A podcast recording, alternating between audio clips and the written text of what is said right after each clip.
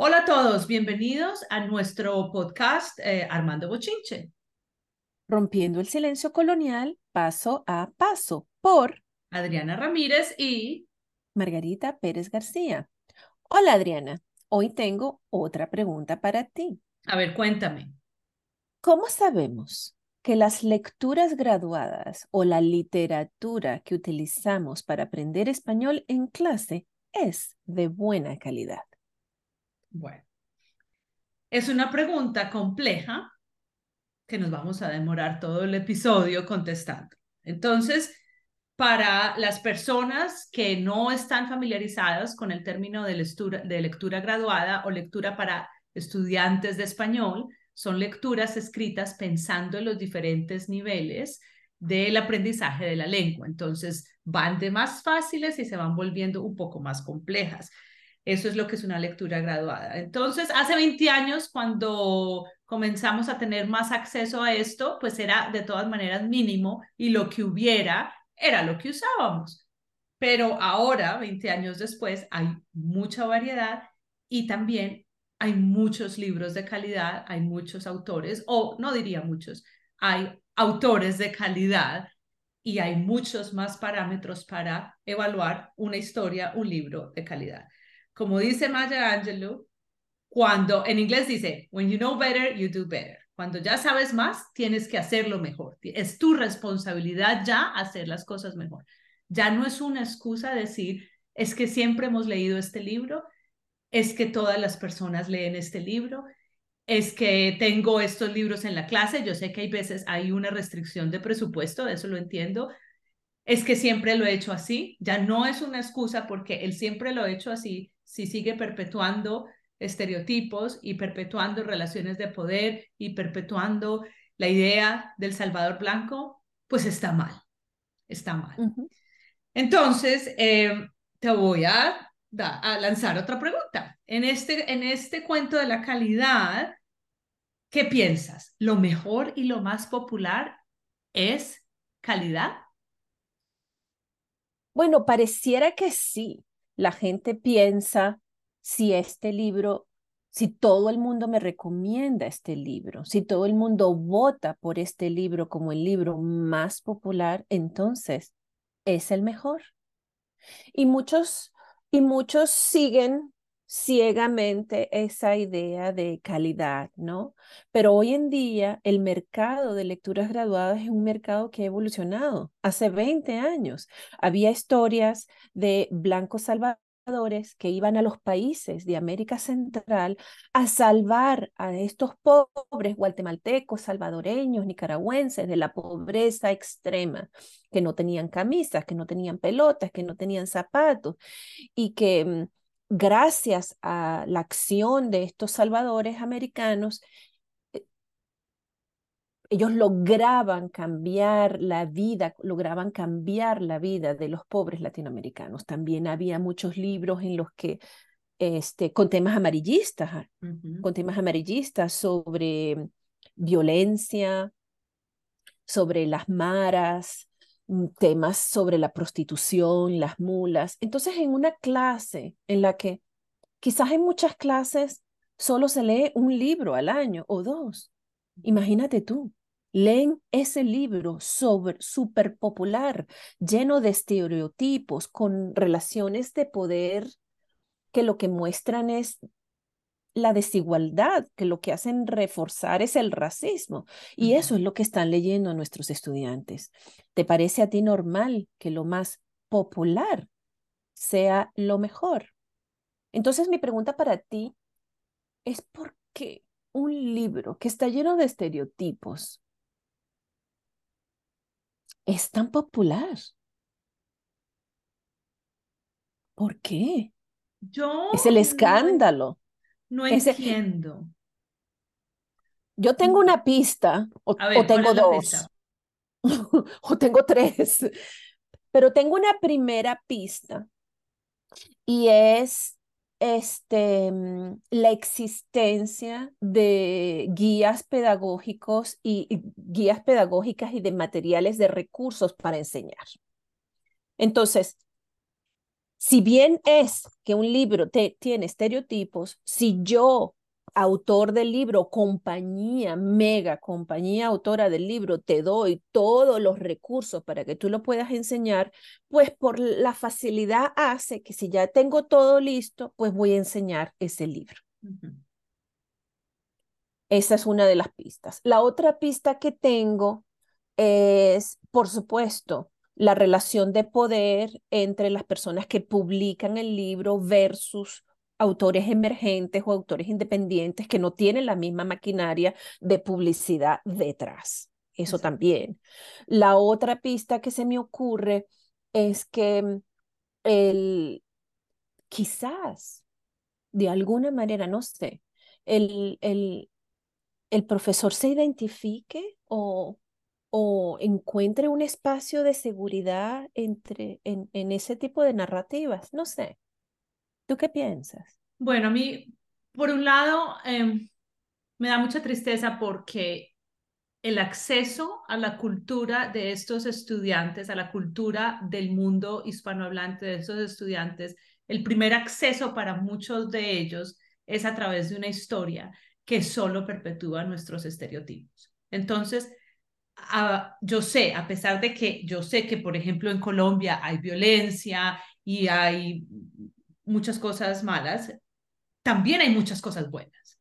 Entonces, yo preferiría que los estudiantes accedieran a mi cultura con lo bueno, con lo lindo, con las cosas que nosotros hemos creado, hecho, logrado, y luego, pues también se aprende lo otro, no es que lo otro se pretenda ocultar, pero cuando es la primera puerta de entrada a una cultura, debemos de celebrar más que hundir. Y mucha de esta literatura ha tratado de hundir en vez de celebrar. Obviamente, como no es escrita desde adentro, es muy difícil celebrar lo que no se conoce, porque afuera se conoce solo lo malo, la violencia, lo amarillista, y eso es lo que escriben. Eh, yo pienso que muchos profes, muchos profes están tomando conciencia de esto. Es importante. Tú y yo hemos sido súper vocales con esto. Esto nos ha ganado enemigos porque, porque decimos las cosas de frente, porque contestamos.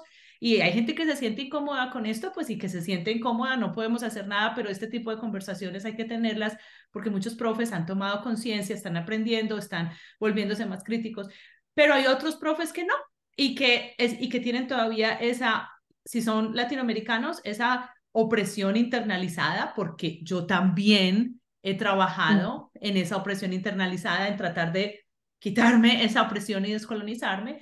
Y si no son latinos, pues simplemente no ven los estereotipos, porque ellos tienen esos estereotipos y para ellos eso es natural. Entonces hay mucho trabajo por hacer. Tenemos que tener estas conversaciones, no nos puede dar miedo hablar de estas cosas y las personas que se sientan incómodas cuando escuchen esto, no reaccionen, no digan, ay, Margarita, Adriana, no.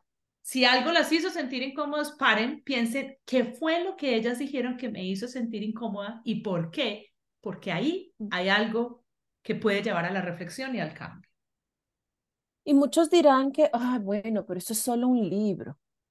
Pero a veces no se lee más de un solo libro en un nivel de español, o uno o dos, y ese libro perpetúa esas, esos estereotipos y eso le sigue al alumno fuera de la clase. Pero precisamente si es solo un libro, debería ser un libro donde se celebre la otra cultura.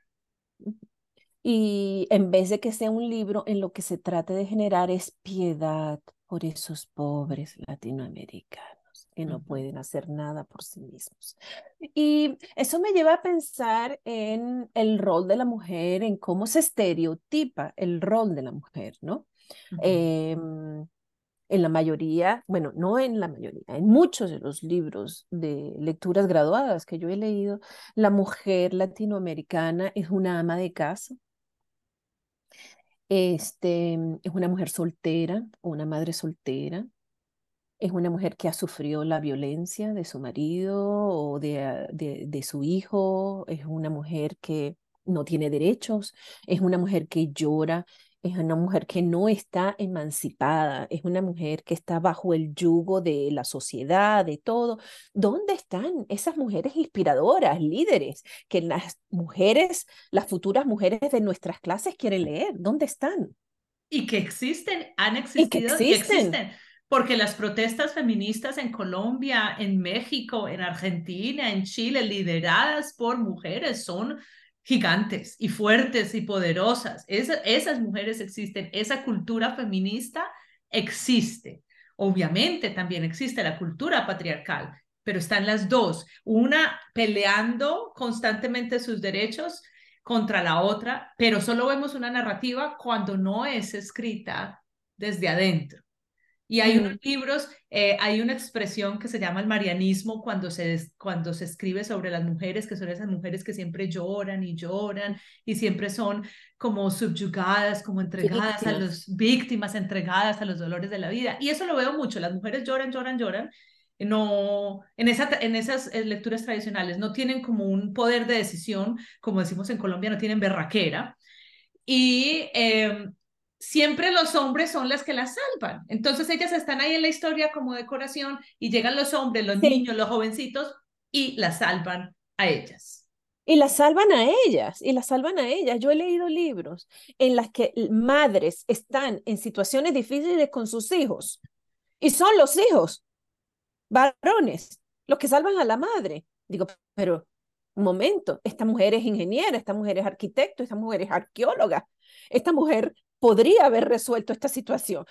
¿Por qué es el hijo varón de 15 el que la va a resolver? ¿Por qué es el marido el que lo va a hacer? Nos quitan, ¿cómo se dice agency en, en español? Como el poder, nos quitan el poder. Como ese poder de actuar. Y sí hay muchas mujeres en las literaturas graduadas, primero, que están ausentes, hay muchísima literatura en la que son los hombres los que son los actores principales, el personaje principal, y estamos luego eh, relegadas a roles estereotípicos.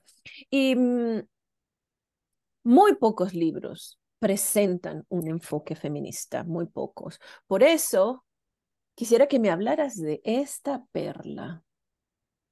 Bueno, antes de hablarte de la perla, quiero compartir con la audiencia que esta fue una de las razones por las cuales tú y yo empezamos la colección revolucionaria, que es una colección que todavía está joven. Próximamente va a tener su tercer libro, pero es una colección que pretendemos que sea infinita y que crezca y que crezca porque queremos romper ese silencio colonial, patriarcal, donde solo el hombre ha tenido el poder de narrar y contar la historia. Es un silencio sexista que nosotros pretendemos romper, porque la historia ha sido contada por el hombre. Mm, y queremos invitar a otras mujeres que se unan a nosotros y que se unan a la colección, ¿cierto? Pues, cierto, cierto. Mujeres escribiendo sobre mujeres. Mujeres. Bueno, entonces, eh, esta colección, en este momento que estamos grabando este episodio, tiene dos libros y uno próximo a salir, yo creo que en una semana sale. Tiene María Cano, La Flor del Trabajo, Guaitipán, La Líder Guerrera y... Juana, la avanzadora. Qué parto tan largo. Y yo creo que en una semana, dos, estará ya listo para dándole la luz al mundo con esta historia tan chévere. Eh, bueno, entonces, la idea es que Margarita y yo estamos rescatando estas historias de mujeres que existieron, que son reales y que hicieron un trabajo gigante, revolucionario, eh, un trabajo para ayudarle a los otros, un trabajo feminista. Entonces, María Cano, en este libro, en la página... Que fue el primer libro. Háblame de María Cano. ¿Quién fue esta mujer? Página 57. Este fue, este el primer libro de la colección. Entonces, María Cano fue una paisa, una mujer paisa, feminista, principios del siglo XX feminista a más no poder, adelantada a su época, luchó, la primera mujer política que se, eh, que se metió en la política colombiana, luchó eh, por los trabajadores, por los derechos a los, a los trabajadores, eh, luchó contra el abuso de los gobiernos, del gobierno hacia las mujeres trabajadoras y hacia los trabajadores en general. Y trabajó alfabetizando a muchas personas porque al alfabetizarlos ellos podrían estar, tener más poder y luchar por sus derechos. Es correcto. Y ella en el capítulo 14, ella se encuentra en un tribunal y va a ser juzgada por su participación en las protestas para denunciar a las bananeras y para denunciar a la United Fruit Company por sus abusos. ¿Sí? Y este, aquí hay un fragmento que me fascina, porque es que muestra a una mujer con los pantalones bien puestos. Una mujer como la que todas aspiramos a ser, una mujer que defiende sus derechos con fervor y vehemencia. Y me gustaría leerlo. Te lo leo. Con tu voz hermosa, léeme lo que quieras. Ok. Entonces, en la audiencia, delante de mucha gente, el juez me dijo que él sabía que mis ideas no eran las ideas de una mujer. Así no piensa una mujer, me dijo. Yo no lo podía creer. ¿Acaso por ser mujer no puedo pensar? ¿Acaso por ser mujer no puedo ser líder? ¿Acaso por ser mujer no puedo influenciar a los otros? ¿Acaso por ser mujer no puedo tener yo mis propias ideas?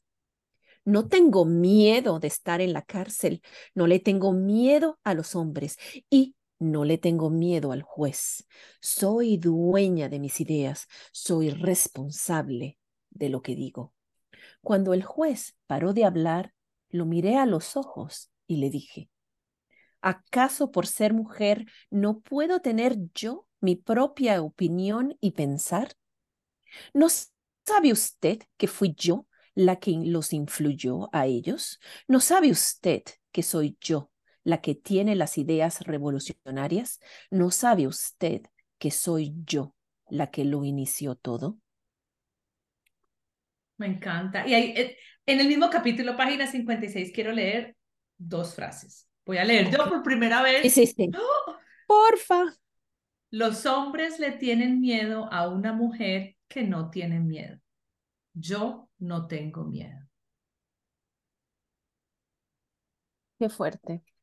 Qué diferencia de la mujer llorona. Y que es salvada por los hombres.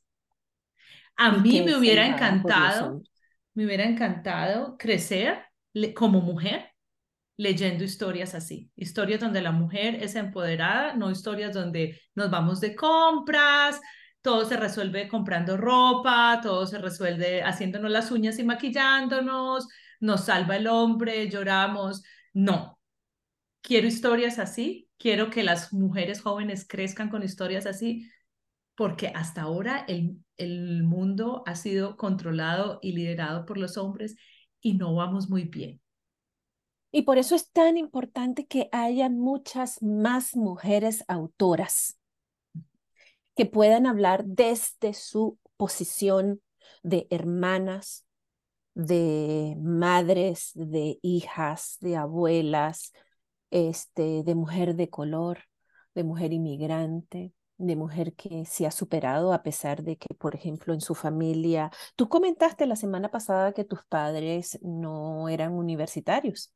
Y sin embargo, tú rompiste con esa tradición familiar, con esa situación familiar y tú fuiste a la universidad y te graduaste y eres una profesional universitaria.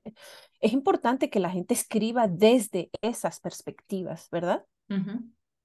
Es muy importante y esas son las voces poderosas que necesitamos en las lecturas graduadas. El hecho de que sea una lectura graduada no quiere decir que tiene derecho a tener estereotipos, a tener español malo, a tener eh, representaciones erróneas de la cultura. Una lectura graduada también puede y debe ser poderosa.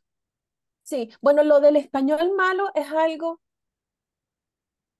que yo lo tenía como en la bandera de calidad de lecturas graduadas, la importancia del español, pero, pero ahora con ChatGTP y otros modelos de inteligencia artificial, pues la gente les envía textos mal escritos y lo que sale está bien escrito.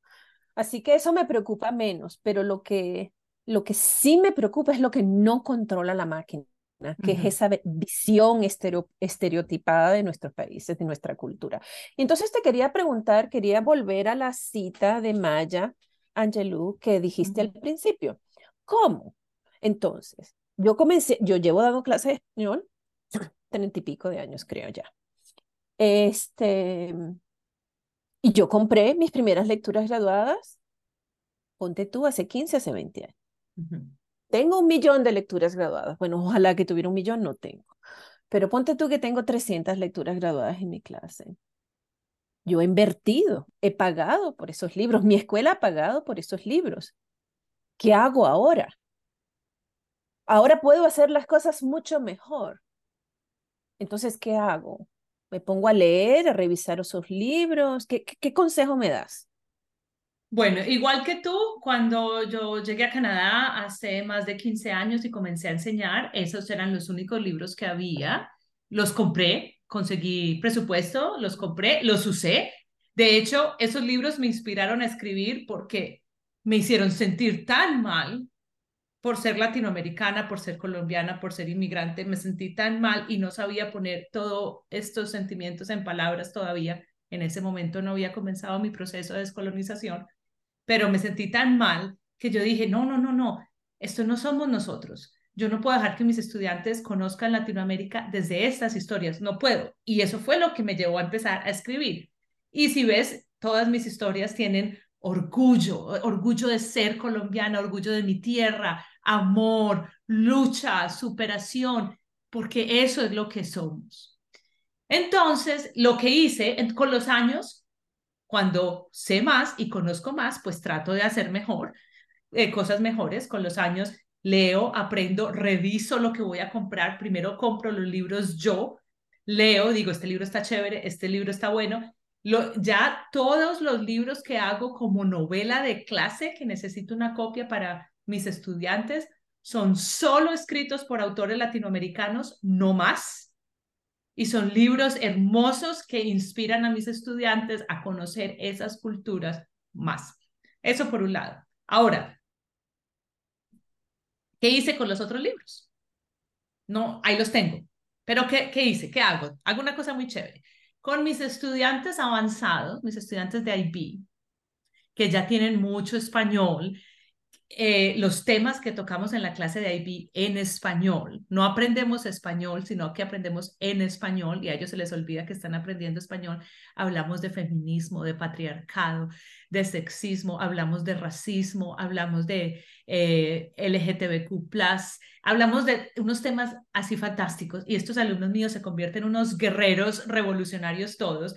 Entonces, una vez les doy a ellos las herramientas para ver, una vez ellos crean sus propios lentes descolonizadores, les paso los libros y les digo, encuentren los estereotipos, encuentren el sexismo, cómo se está perpetuando el sexismo en esta historia, cómo se está perpetuando el machismo, cómo se está perpetuando la homofobia, cómo no se está normalizando eh, el ser gay, el ser queer cómo se está perpetuando las relaciones de poder entre los autores blancos y las culturas latinoamericanas. Y tienen un ojo de águila estos muchachos.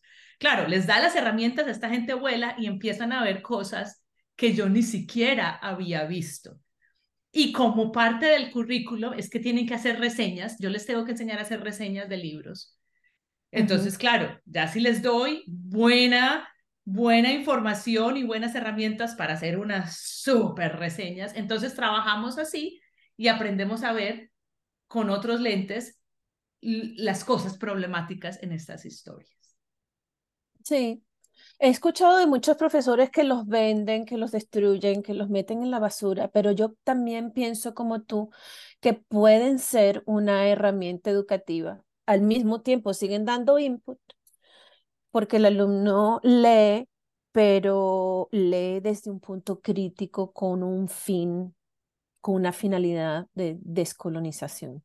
de no quiero, no quiero comprarlos más, obviamente, y ahora Ah, no, todo lo no que compro está súper revisado y, y con unos lentes diferentes, pero ya tengo esos, no los quiero botar, pues los quiero usar de una forma que me sirvan en mi propio proceso de descolonización en el aula de clase. Sí. Aunque alguno que otro sí he votado. Sí, hay uno que sí, hay uno que sí, no voy a decir el nombre, pero Yo hay uno que sí. tampoco. Pero, por ejemplo, hay libros en los que se describen a los indígenas como bárbaros y salvajes. Eso sí los he votado. Hmm. Sí, Hay hay, hay libros que dos son títulos, sí. muy violentos. Hmm. Hay libros que son súper violentos. Eso sí los he votado. Hmm. O sea, sí he quitado, sí he hecho un poco de este decolonation witch hunt eh, al revés. Sí, sí, sí, pero, pero se pueden usar en ese sentido mientras sigo consiguiendo más, mientras se van dañando, envejeciendo y ya no se reemplazan y listo. Entonces, para volver al principio, para cerrar nuestro círculo de los criterios de calidad, ¿es lo popular lo mejor? No, No es, no lo es. no es. Así no que es. cuando salga alguien famoso, reconocido, un influencer o algo y diga los mejores libros en la clase de español, les los invito a que se pongan sus lentes descolonizadores y, Y miren esos posts con criterio. Los Con mejores, criterio. ¿de acuerdo a qué criterios? ¿De acuerdo a qué criterio? Los mejores por la temática, los mejores porque tienen todos los recursos para enseñar, todo ese soporte para enseñar, los mejores porque están escritos de esta manera, los mejores porque son más inspiradores, los mejores porque eh, son antirracistas, diversos, escritos desde adentro. ¿Por qué son los mejores? Perfecto. Y yo creo que con eso ya terminamos hoy. Con eso lo cerramos, amiga. Bueno, muchas gracias a todos por escucharnos hoy. Esperamos que los hayamos inspirado, que hayan aprendido algo y que si en algún momento se sintieron incómodos, esa incomodidad es importante y reflexionen en eso. Y un consejo para este para el camino. No compren un libro para su clase sin leerlo primero. Bueno, Adiós. chao pescado. Chao.